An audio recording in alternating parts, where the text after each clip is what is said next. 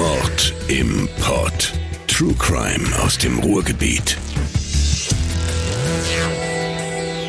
Hallo liebe True Crime Fans und willkommen zurück hier in unserem kleinen Robot Kriminal Podcast. Für alle, die zum ersten Mal hier gelandet sind, ich bin Anna Deschke, euer Host hier in diesem Podcast, Journalistin und Moderatorin aus Dortmund. Und alle vier Wochen gucken wir uns hier beim Mord im Pod spannende Kriminalfälle aus dem Ruhrgebiet an. Vom Mittelalter bis ins Jetzt kann da alles dabei sein, geklärte und auch ungeklärte Verbrechen. Der heutige Fall, der ist eine Mischung aus beidem. Das klingt komisch, ja, aber es ist genau so. Wir sprechen über einen Fall, der aufgeklärt wurde, für den auch ein Mann verurteilt wurde, aber der gleichzeitig doch noch sehr viele Fragen offen gelassen hat. Wir sprechen über das Mörderhaus. Diesen Namen haben die Menschen in Lünen-Brambauer, einem Haus in ihrem Ort gegeben, in dem vor 101 Jahren in nur einer einzigen Nacht sechs Menschen getötet wurden. Das Haus steht dort bis heute. Ein zweistöckiges Backsteinhaus, nicht besonders auffällig, nicht besonders gruselig, ein ganz normales Haus eben. Die Menschen, die vermutlich heute noch in diesem Haus leben, die wollten schon im April 2019 nichts mehr zu dem Fall sagen und auch ihren Namen nicht mehr in der Zeitung lesen. Damals, da hatte zuletzt eine Journalistin der Dorstener Zeitung über das Mörderhaus geschrieben. Diesen Wunsch, den respektiere ich. Dementsprechend habe ich auch nicht bei dem Ehepaar angerufen oder geklingelt oder ähnliches. Ich werde ihren Namen nicht nennen und auch die genaue Adresse des Hauses. Die bleibt unveröffentlicht. Ich habe auch kein Foto des Hauses gemacht, aber die Geschichte um das Mörderhaus, die werden wir uns jetzt genauer ansehen. Dieser Fall hat sogar einen Buchautor zu einer Geschichte inspiriert. Und genau mit diesem Buchautor habe ich unter anderem für diese Folge gesprochen. Uli Eike. Er hat den Kriminalroman Das Mörderhaus geschrieben, auf Grundlage der wahren Ereignisse, über die wir heute reden, hier bei Mord im Pott. Wir reisen jetzt über 100 Jahre zurück ins Jahr 1919. In Brambauer dreht sich zu dieser Zeit, wie in weiten Teilen des Ruhrgebiets, alles um Steinkohlebergbau. 1897 hat die Zeche Minister Achenbach dort den Betrieb ihrer Förderschächte aufgenommen. Sowohl der Mörder als auch eines seiner Opfer arbeiten 1919 auf dieser Zeche. Buchautor Uli Eike, der hat für sein Buch auch zum Arbeitsalltag der Menschen dort damals recherchiert. Das war natürlich in aller allererster Linie noch Handarbeit, noch sehr viel Knochenarbeit. Das heißt, der Hauer stand im Flöß und hat die Kohle aus der Wand geschlagen mit einem Beil. Und die Schlepper haben die Kohle vom Abbauort dann zum, äh, zum Hauptschacht getragen, wo dann Loren, Rollwagen das Ganze zum Förderband transportiert haben und ans Tageslicht gebracht haben. Und die äh, Mannschaften, die dort unter Tage gearbeitet haben, die Kumpel, die sind halt morgens oder zu Beginn der Schicht eingefahren und waren dann acht Stunden unter Tage und sind am Ende der Schicht wieder nach oben gefahren. Und das Leben hat sich für die, für diese Menschen tatsächlich äh, zum größten Teil unter Tage abgespielt, mit all den äh, verbundenen Gefahren und Einschränkungen, die man dann natürlich hat. Der Erste Weltkrieg ist zu dem Zeitpunkt, an dem das Verbrechen geschieht, gerade erst vorbei. Bis November 1918 starben fast 17 Millionen Menschen, sowohl Soldaten auf dem Schlachtfeld als auch Zivilisten. Dieser Krieg, der hat teilweise ganze Jahrgänge ausgelöscht. Fast die Hälfte aller Gefallenen auf deutscher und britischer Seite zum Beispiel waren zwischen 19 und 24 Jahren alt. Neben den unfassbar hohen Todeszahlen gab es auch extrem viele Soldaten, die zwar überlebten, aber schwere psychische Probleme mit nach Hause brachten. In einem Weltartikel von 2018 steht dazu Folgendes. Das Ausharren in Unterständen unter tagelangem Trommelfeuer das Vegetieren in versumpften Gräben zwischen Ratten und Toten, die permanente Angst vor Artillerieüberfällen, Scharfschützen und Stoßtrupps führten zu Kriegsneurosen. Shellshocks oder Kriegszittern genannt. Heute, da würde man das posttraumatische Belastungsstörung nennen. Allein im deutschen Heer wurden fast 600.000 Fälle diagnostiziert. Hinzu kam die Konfrontation mit dem Leiden vieler Kameraden, die zwar am Leben geblieben, aber durch entsetzliche Verwundungen entstellt waren. Zu Hunderttausenden erinnerten derart Versehrte in allen Ländern, die am Krieg teilgenommen hatten, an seine entsetzliche Gewalt. Allein in Deutschland zählte man 2,7 Millionen physisch und psychisch versehrte Kriegsteilnehmer. Zitat Ende. Und als sei dieser furchtbare Krieg nicht schon genug, da wütete dann ab 1918 auch noch die spanische Grippe. In gerade mal zwei Jahren sollten mehr Menschen an dieser Krankheit sterben, als es Opfer im Ersten Weltkrieg gab. Also alles in allem eine Zeit, in der man aus heutiger Sicht nicht unbedingt leben möchte. Das ist die Ausgangslage für unsere Geschichte. Und diese Ausgangslage, die könnte eine mögliche Erklärung für die Ereignisse im Mörderhaus beinhalten. Was genau an diesem Tag im Mörderhaus geschehen ist, davon gibt es im Wesentlichen zwei Versionen. Eine Version beruht auf Hörensagen, auf der Geschichte, die sich die Dorfbewohner über Jahrzehnte über diesen Tag weitererzählt haben. Die andere Version, die basiert auf einem Zeitungsartikel aus dem Jahr 1919. Gemeinsam haben beide Versionen, am Ende sind sechs Menschen tot. Ich werde euch jetzt zuerst die Variante erzählen, die der Journalist Daniel Magalski im Jahr 2016 für den Lüner Anzeiger recherchiert hat. Er ist damals einfach zum Mörderhaus hingefahren und hat geklingelt. Er selbst hatte auch nicht damit gerechnet, aber er war wohl tatsächlich der Erste damals, der das dort lebende Ehepaar nach den Ereignissen von 1919 in ihrem Haus befragt hat. Und sie haben ihm alles erzählt, was sie über den Fall wissen. Danach wurde ihnen die Aufmerksamkeit dann aber wohl doch etwas zu viel. Dementsprechend habe ich, wie gesagt, nicht nochmal bei dem Ehepaar angeklopft. Die Geschichte, die die beiden dem Journalisten Magalski erzählt haben, die lautet wie folgt. Die Frau, die zum Zeitpunkt des Besuchs von Magalski mit ihrem Mann in dem Haus lebt, hat ihr ganzes Leben in diesem Haus verbracht. Den Begriff Mörderhaus hat sie zum ersten Mal in der Schule gehört. Mitschüler, die benutzten diesen Ausdruck, als sie über ihr Zuhause redeten. Und daraufhin hat sie sich dann überlegt, okay, ich frage mal bei den Eltern nach, was genau das denn bedeuten soll.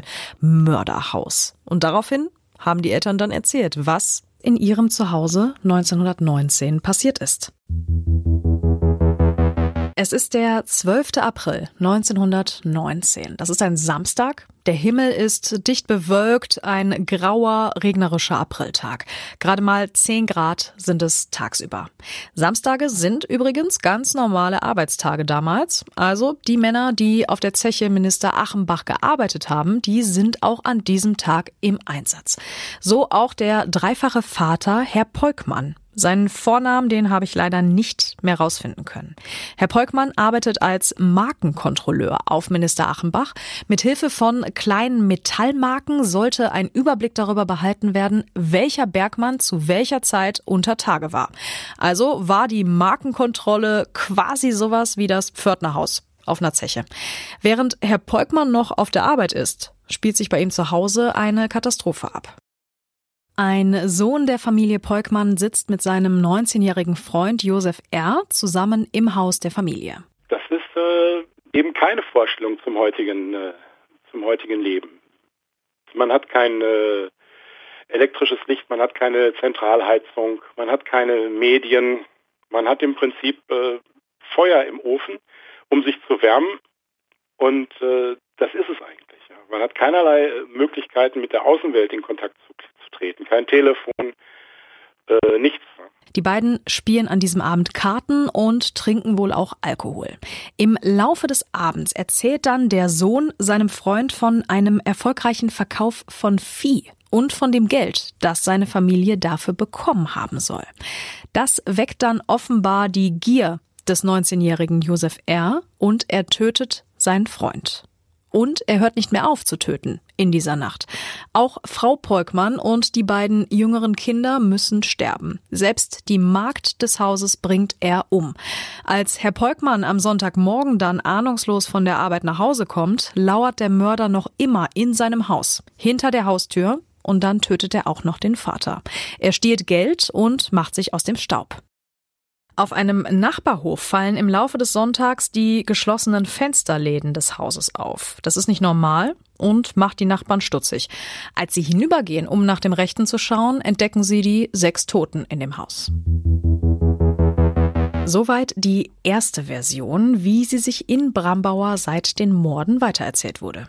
Diese Version war auch die erste, auf die der Krimi-Autor Uli Eike damals gestoßen ist. Das war eigentlich ein Zufall. Ich habe im Lüner Anzeiger einen Artikel äh, gelesen des Kollegen Magalski, der über diese Geschichte berichtet hat, die fast vor 100 Jahren passiert ist.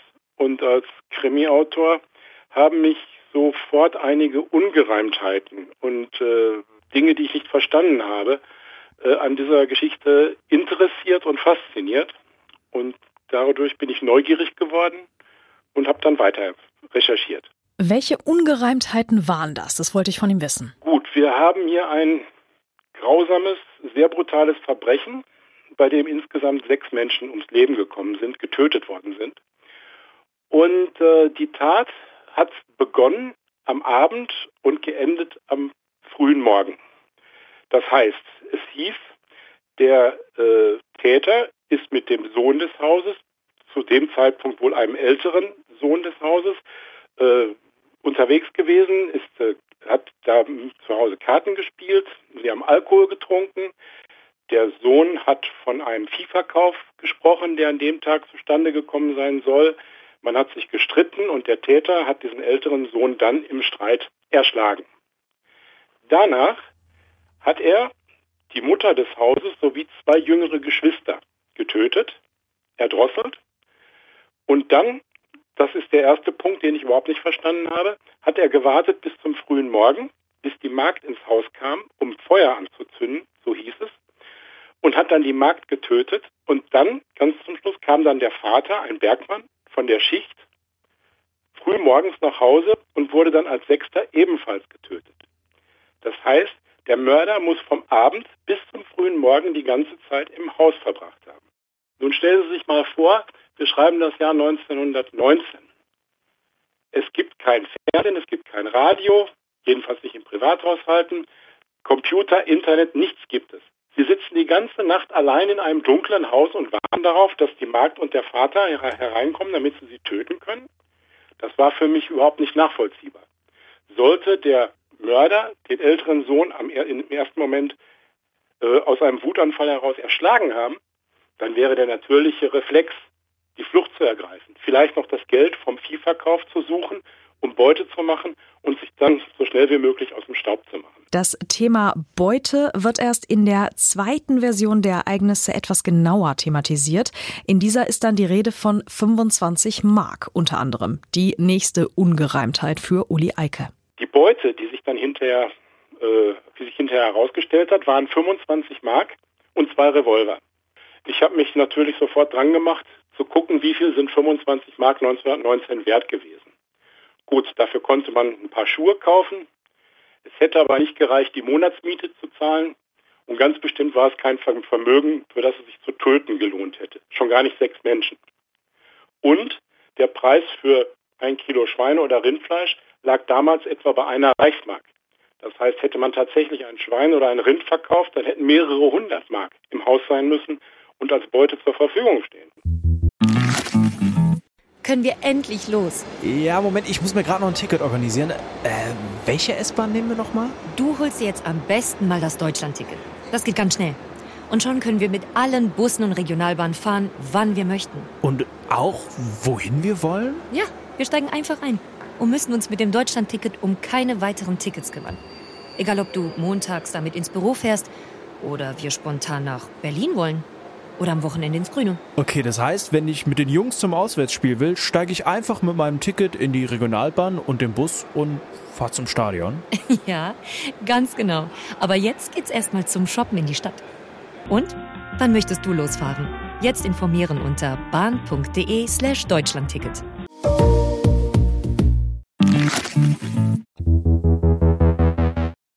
Schauen wir uns jetzt erstmal die zweite Version der Mordnacht an. Diese halte ich für die realistischere, denn sie basiert auf einem Zeitungsartikel der Lüner Zeitung vom 15. Juli 1919, also nur kurz nach den Morden. Diesen Zeitungsartikel hat die Journalistin Magdalene Quiring-Lattegan bei ihrer Recherche zum Mörderhaus gefunden und 2018 in der Dorstener Zeitung veröffentlicht. Ich lese euch vor, was in dem Artikel von 1919 über die Mordnacht steht.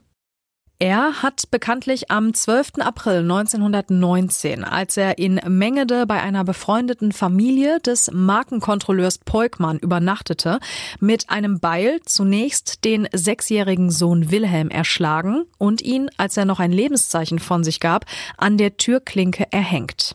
Am anderen Morgen Frau Peukmann durch zwei Beilhiebe getötet und den bald darauf heimkehrenden Mann der Frau durch einen Revolverschuss niedergestreckt. Einem Dienstmädchen, das auf den Knall hin dazukam, schlug er den Schädel ein. Dann ging er zu den oben schlafenden Kindern und erwürgte erst den neunjährigen Sohn Ernst und dann die vierjährige Tochter Elisabeth. Darauf durchsuchte der Mörder sämtliche Schränke und stahl 25 Mark.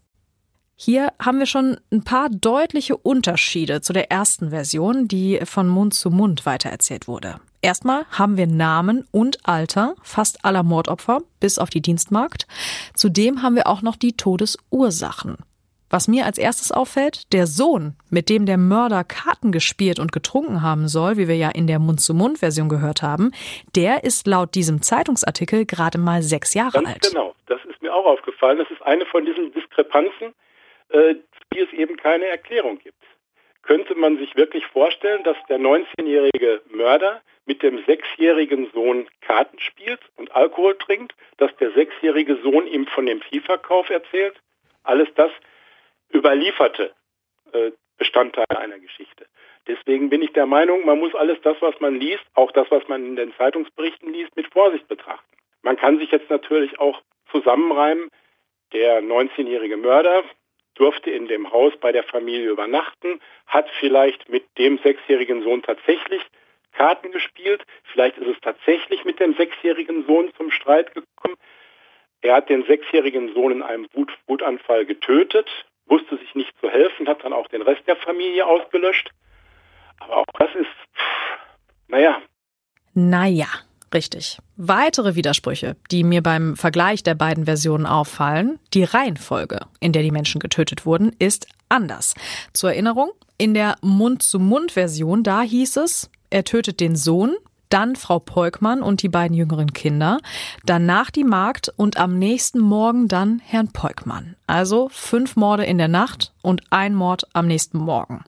In dem Zeitungsartikel hingegen, da ist die Reihenfolge wie folgt. Es beginnt mit dem Sohn, dann wartet der Mörder laut Artikel bis zum nächsten Morgen, tötet dann erst Frau Peukmann.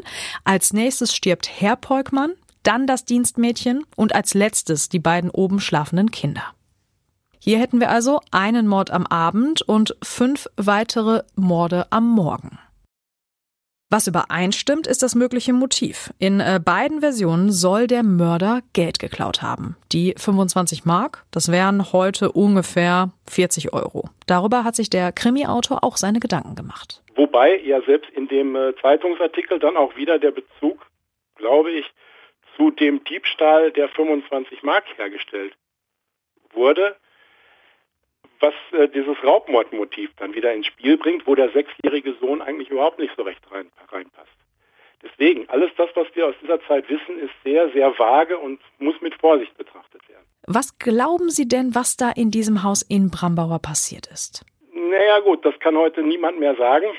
Der Punkt ist, wenn Sie sich das vorstellen, 1919, die Forensik steckt in Kinderschuhen, Fingerabdrücke gibt es zwar schon, aber man kann weder den genauen Todeszeitpunkt feststellen, noch äh, den Hergang rekonstruieren. Man hat sich damals auch kaum die Mühe gemacht. Äh, alles das, was wir wissen heute, wissen wir aus, der, aus den Erzählungen des Täters. Und da muss man zumindest mal ein großes Fragezeichen hintersetzen. Hat der Mann wirklich das erzählt, was passiert ist? Oder war alles ganz anders? Das heißt, heute kann niemand mehr wissen, was passiert ist. Wir können nur aus den Überlieferungen von Mund zu Mund und aus den spärlichen Zeitungsberichten herauslesen, was geschehen sein könnte. Und genau das wollen wir jetzt hier bei Mord im Pott auch tun.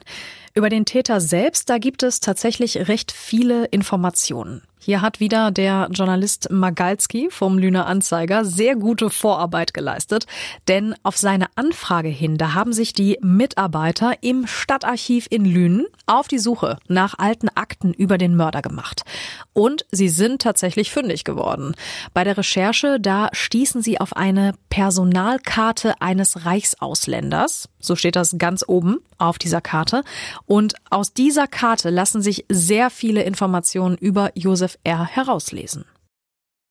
Er war also ein sogenannter Reichsausländer. Laut dieser Karte kam er aus Österreich. Im Alter von 13 Jahren, da ging es für ihn nach Deutschland. Er lebte zuerst in Brambauer, dann zwischenzeitlich wohnte er in Langendreher und kam dann wieder zurück nach Brambauer. Aus dem Zeitungsartikel von 1919, aus dem ich euch ja schon Ausschnitte vorgelesen habe vorhin, da geht außerdem hervor, dass er 19 Jahre alt war und als Bergmann arbeitete. Auch in diesem Artikel wird er nochmal als Österreicher bezeichnet. Zu seiner Familie, da ist hingegen gar nichts bekannt. Ich gehe aber davon aus, dass er mit gerade mal 13 Jahren jetzt nicht unbedingt alleine nach Deutschland gekommen sein wird. Die wohl spannendste Frage in dem Fall ist aber, warum hat er in dieser Nacht im April 1919 eine ganze Familie ausgelöscht? Wir tasten uns jetzt mal an ein mögliches Motiv ran. Ich lese euch nochmal einen Ausschnitt aus dem Zeitungsartikel von 1919 vor. Darauf durchsuchte der Mörder sämtliche Schränke und stahl 25 Mark. Er hat die Piave-Schlacht mitgemacht und muss bei dem Rückzug eine schwere Erschütterung erlitten haben, dadurch, dass eine Granate dicht neben ihm einschlug. Die Tat führt er auf einen Wutanfall zurück. Zitat Ende. Ich habe euch ja zu Beginn der Folge schon mal erzählt, wie viele Soldaten mit schweren Traumata aus dem Ersten Weltkrieg zurückgekehrt sind. Das äh wurde in einem Artikel erwähnt, dass der Mörder traumatisiert gewesen sein sollte. Das kann natürlich auch dann zu dieser Tat geführt haben. Ich halte das durchaus für möglich. Wenn wir mal von einer fiktiven, größeren Geschichte absehen, ist das wahrscheinlich sogar das wahrscheinlichste Tatmotiv. Aber auch da stellt sich mir dann die Frage, handeln solche Leute dann nicht wesentlich affektbasierter aus dem Moment heraus setzen sich nicht dann noch die ganze Nacht dahin und warten darauf, den letzten Zeugen ihrer Tat zu beseitigen. Das passt dann wieder nicht mehr so ganz. Er selbst hat dazu laut diesem Artikel von 1919 gesagt, dass er einen Wutanfall gehabt habe und deshalb auf die Familie losgegangen sei. Also von Raubmord hat er selbst nicht gesprochen, offenbar. In einem jüngeren Zeitungsartikel von 1968, über den äh, Magdalene Quering-Lattegan in ihrem Artikel von 2019 für die Dorstner Zeitung schreibt, da geht es auch nochmal um Josef R. und das mögliche Motiv. Und darin steht, dass er nicht nur 25 Mark, sondern auch noch zwei Revolver aus dem Haus der Familie gestohlen habe in der Nacht. Diese Revolver, die wurden in dem Artikel von 1919 nicht explizit erwähnt. Es könnte aber auf jeden Fall sein, dass es Waffen in einem ganz normalen Haushalt gab damals, so kurz nach dem Krieg. Das meint auch Uli Eike. Nun, wenn man sich überlegt, dass der Erste Weltkrieg gerade sechs Monate vorbei war und sehr viele äh, Männer beim äh, Militär waren, dann da dürfte es an Waffen um die Zeit keinen Mangel gegeben haben. Aber die Tatsache, dass gleich zwei Revolver im Haus waren, hat mich, das ist ein weiteres kleines Indiz, was nicht so richtig äh, Sinn macht, hat mich auch neugierig gemacht, woraufhin ich dann eine dieser Waffen auch als ähm, Indiz für das tatsächlich in meiner Fantasie stattgefundene Verbrechen genommen habe. Zwei Revolver, zwei erwachsene Männer mag sein, aber es ist auf jeden Fall nicht normal. Der Täter selbst hat laut dem Artikel von 1968 übrigens einen Raubmord klar bestritten. Das Geld, das die Polizei bei ihm gefunden habe, das sei sein eigenes gewesen. Der Kumpel habe nämlich gar kein Geld gehabt. Also, wir haben einige mögliche Motive. Raubmord, Kriegstrauma, Wutanfall, aber keine klaren, keine wirklich überzeugenden Antworten. Und die werden wir wohl über 100 Jahre nach den Morden auch nicht mehr bekommen. Schreibt mir gerne bei Instagram oder bei Facebook, was ihr davon haltet. Was glaubt ihr? Warum hat er die gesamte Familie getötet in dieser Nacht? Wie genau Josef R. gefasst wurde damals, das ist auch nicht mehr überliefert. Auf jeden Fall landete er kurze Zeit nach den Morden schon vor Gericht. Da sind keine drei Monate vergangen. Im April 1919 hat er die Familie ermordet. Im Juli 1919 erscheint der Artikel, der seine Verurteilung bekannt gibt. Es ist das außerordentliche Kriegsgericht in Münster, das über den Fall verhandelt. Vor diesen Kriegsgerichten, da wurde über Taten von Militärangehörigen geurteilt. Und im Fall von Josef R., da lautet das Urteil, wegen sechsfachen Mordes sechsmal zum Tode verurteilt. Der Mann sitzt nach diesem Urteil drei Monate lang in der Todeszelle und dann hat er Glück. Denn das Urteil wird umgewandelt. Es ist nicht mehr die Todesstrafe, sondern in Anführungsstrichen nur noch lebenslange Haft. Wie der Artikel der Dorstner Zeitung von 2019 verrät, sitzt er im Laufe seines Lebens an verschiedenen Orten im Gefängnis. Ich lese euch den Abschnitt über sein Leben im Gefängnis aus diesem Artikel jetzt vor. Der bezieht sich wiederum auf einen Artikel von 1968. Also, los geht's. Weiter ist zu lesen, dass Josef R. von der Gefängnisleitung als zurückhaltender, fast verschlossener Mann beschrieben wird, ein Musterhäftling.